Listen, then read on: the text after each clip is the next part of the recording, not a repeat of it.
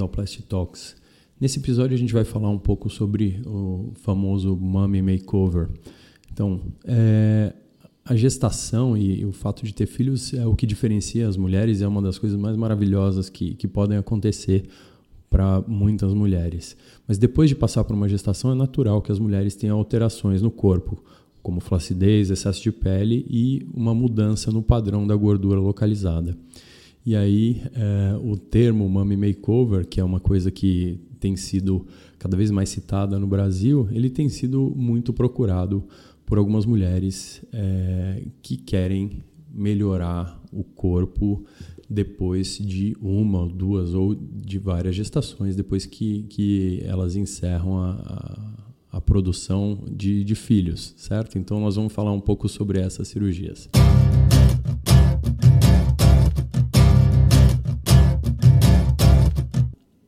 Então, o que, que é esse, esse procedimento? Basicamente, esse termo ele tenta é, empacotar três coisas num produto só. Né? A gente antes falava e chamava isso de cirurgia tripla, mas uh, isso pode ser feito em, em, qualquer mulher agora, ou mesmo em qualquer ser humano, certo? Agora, se você pensar, ah, a mulher teve filho, aí, então o que, que a gente vai falar? Vamos, no mesmo procedimento, juntar três cirurgias. Então, na mama, a gente pode fazer qualquer uma das cirurgias que a gente faria. Então, é, depende muito é, do que, que a mulher é, tem de queixa depois da gravidez. Então, o mais frequente é que as mulheres desenvolvam alguma flacidez. E aí, para isso, a gente pode fazer uma mastopexia para controlar isso. Mas tem mulheres que têm uma redução da mama depois da, da, da gestação e da amamentação, independente de, de, do tamanho que elas tinham. Então, essas podem é, necessitar de uma prótese de mama ou de um aumento só com gordura. Já existem algumas mulheres que têm é, mamas muito grandes. E aí elas têm uma mama grande com alguma flacidez pós gestação e pós-amamentação. Então essas mulheres podem requerer aí uma redução da mama certo? Então, na região da mama, a gente pode fazer desde um aumento, só uma mastopexia, uma redução, ou uma mastopexia com prótese, ou um aumento e, e associada à gordura. Né? Nós temos é, episódios virtualmente sobre todos os tipos de procedimento, então aqui o que a gente vai falar é da associação. E aí, se a gente pensar na distribuição de gordura pós-gestação, o que, que acontece? É que Algumas mulheres desenvolvem depósitos de gordura um pouco maiores na região das costas, dos flancos, pode ter gente que tem no colote, na face medial da coxa ou no abdômen. Então, é, como se trata isso? Basicamente com lipoaspiração, né? E para combater a flacidez, a gente pode associar algumas tecnologias, que são tecnologias de retração de pele, né? A gente tem as mais famosas, o laser que, que combate a flacidez, né? Pode ter um laser Warlight ou One Step.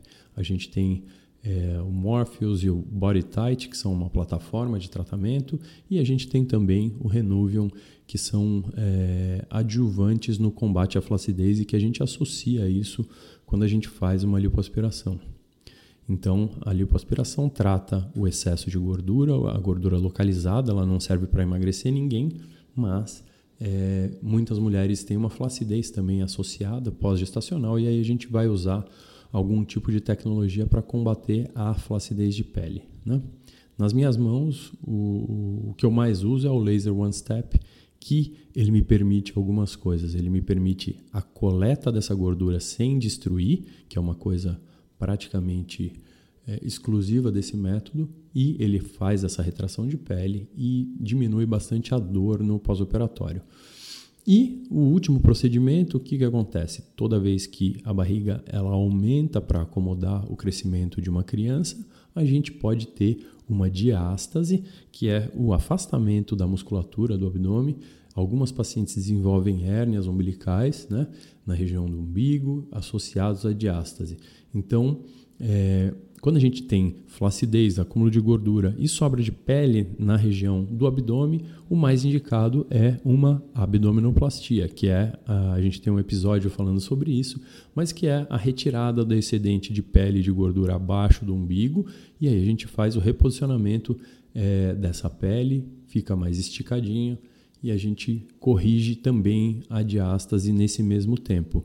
O que a gente pode é, fazer é que pacientes que não têm muita flacidez, que não vão engravidar de novo, elas podem fazer uma mini abdominoplastia, que é uma retirada menor de pele sem a transposição do umbigo, associado à correção da diástase. E pacientes que têm uma flacidez basicamente de pele, mas que não têm uma flacidez da parede muscular, a gente pode simplesmente fazer uma lipoaspiração, melhorar isso e associar o nosso laser, o Renovium, o Body Tight para melhorar a qualidade de pele. Então esses são os procedimentos que a gente pode fazer no abdômen das mulheres no pós-operatório é, ou no pós-gestação. Bom, mas a gente já falou então sobre os procedimentos isoladamente. Então, quando a gente pensa numa makeover, o que a gente está pensando é basicamente em fazer essas três cirurgias combinadas. Então, a gente tem algumas coisas que a gente precisa considerar antes de indicar cirurgias combinadas, seja numa mãe, seja numa pessoa que não é mãe, mas que tem indicação e tem desejo de fazer cirurgias combinadas. E qual que é isso? Então, porque nós estamos pensando aí numa transformação do corpo, então mudar a distribuição de gordura, mudar a flacidez, mudar o volume das mamas. Então, tudo isso tem um impacto bastante grande. Né? Então, quais são as coisas que a gente tem que pensar antes e o que, que a gente tem que considerar? Né? É... Por que juntar algumas cirurgias? Então, porque a gente está pensando em uma uh, recuperação que, apesar de ser um pouco mais lenta, a gente vai juntar procedimentos. Então, qual seria a vantagem? A primeira vantagem, uma anestesia só, um procedimento anestésico só. É, segunda vantagem, a gente tem uma certa economia do ponto de vista do hospital, né? então é possível negociar um pouco melhor com o hospital quando a gente faz três cirurgias, duas cirurgias combinadas, porque os hospitais tendem a dar um certo desconto no segundo procedimento e no terceiro procedimento. Então, essas são as vantagens. É, e é, então a pessoa, a maioria das pessoas tem que se, se programar para ter uma ajuda para as primeiras semanas terem alguma coisa é, de ajuda em casa para poder é, fazer as suas atividades, né? Porque já que a gente está falando de mami makeover, tem os filhos que precisam ser cuidados, então precisa ter uma parceria bastante grande com o marido, é, com cuidadoras, com empregadas. Então a ideia é que é, as pessoas precisem ter um suporte para fazer isso.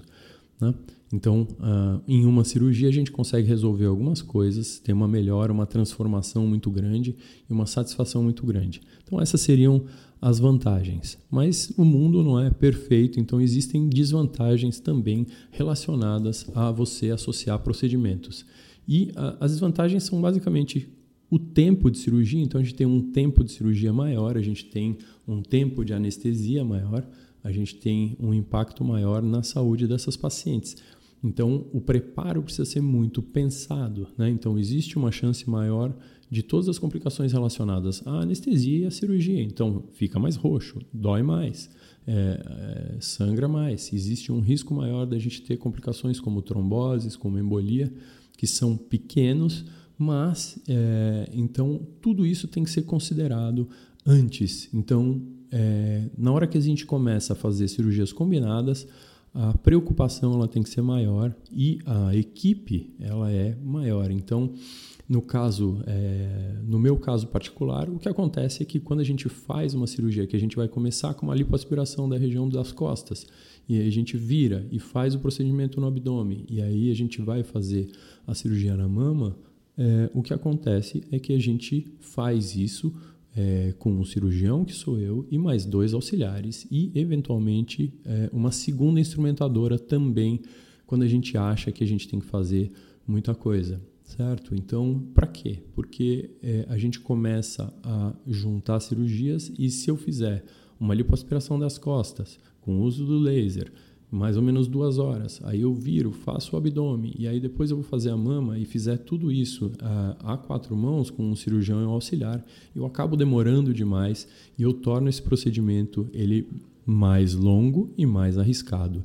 Então, por uma questão de segurança, e de otimização do tempo, a gente acaba fazendo o acabamento do abdômen junto com a cirurgia da mama ou vice-versa, dependendo da preferência do cirurgião. Então, três cirurgiões fazem isso muito mais rápido.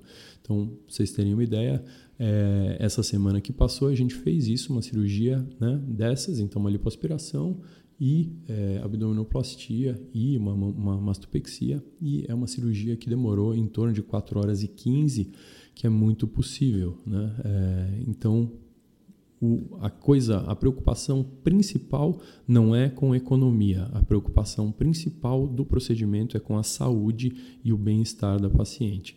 Então, é fundamental que a gente faça todo o preparo, todos os exames no pré-operatório, que a gente cheque se essa paciente não tem anemia, que ela não tem nenhuma, nenhum distúrbio da coagulação, que ela esteja saudável e que ela possa fazer a cirurgia. E aí, durante a cirurgia, a gente vai usar manta térmica para ter pouca hipotermia, a gente vai usar meia e massageador.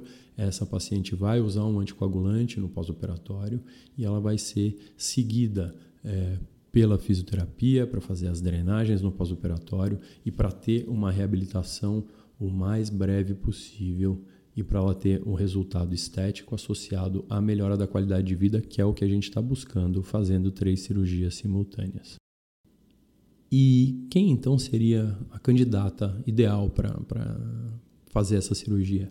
Então, uma pessoa que acha que, por conta da gestação e da amamentação, né, as mamas mudaram muito é, de formato e ficaram de um jeito que ela não está gostando muito. Essa outra coisa assim, ah, tô achando que o formato do meu umbigo não está bom, ou que eu tenho excesso de pele ou de gordura ou muita estria na região do abdômen. Então, essa é uma outra paciente. E também fala, olha, tenho um acúmulo de gordura que não está me agradando na região dos braços, da coxa, do quadril, do tórax. Então, tudo isso a gente precisa considerar. Então, essas são as pacientes que é, são candidatas a fazer isso. E aí a gente vai além, fala assim: ah, como eu posso saber se eu vou fazer essa cirurgia ou não? Ou seja, é, é uma paciente que é uma paciente saudável, que não, não fuma e não bebe, certo? Que está tudo controlado, que já está é, com uma rotina, é, uma rotina de exercícios é, normal depois da, da do parto. Né? Então a gente não vai fazer isso logo depois do nascimento. Não, o paciente faz, é, tem o filho e aí ela retoma a, a, os seus, seus exercícios normais, a sua atividade normal e aí ela volta para o peso ideal, faz o acompanhamento com o nutricionista, com tudo, e aí na hora que está tudo, tudo bem, estabilizou o peso, né?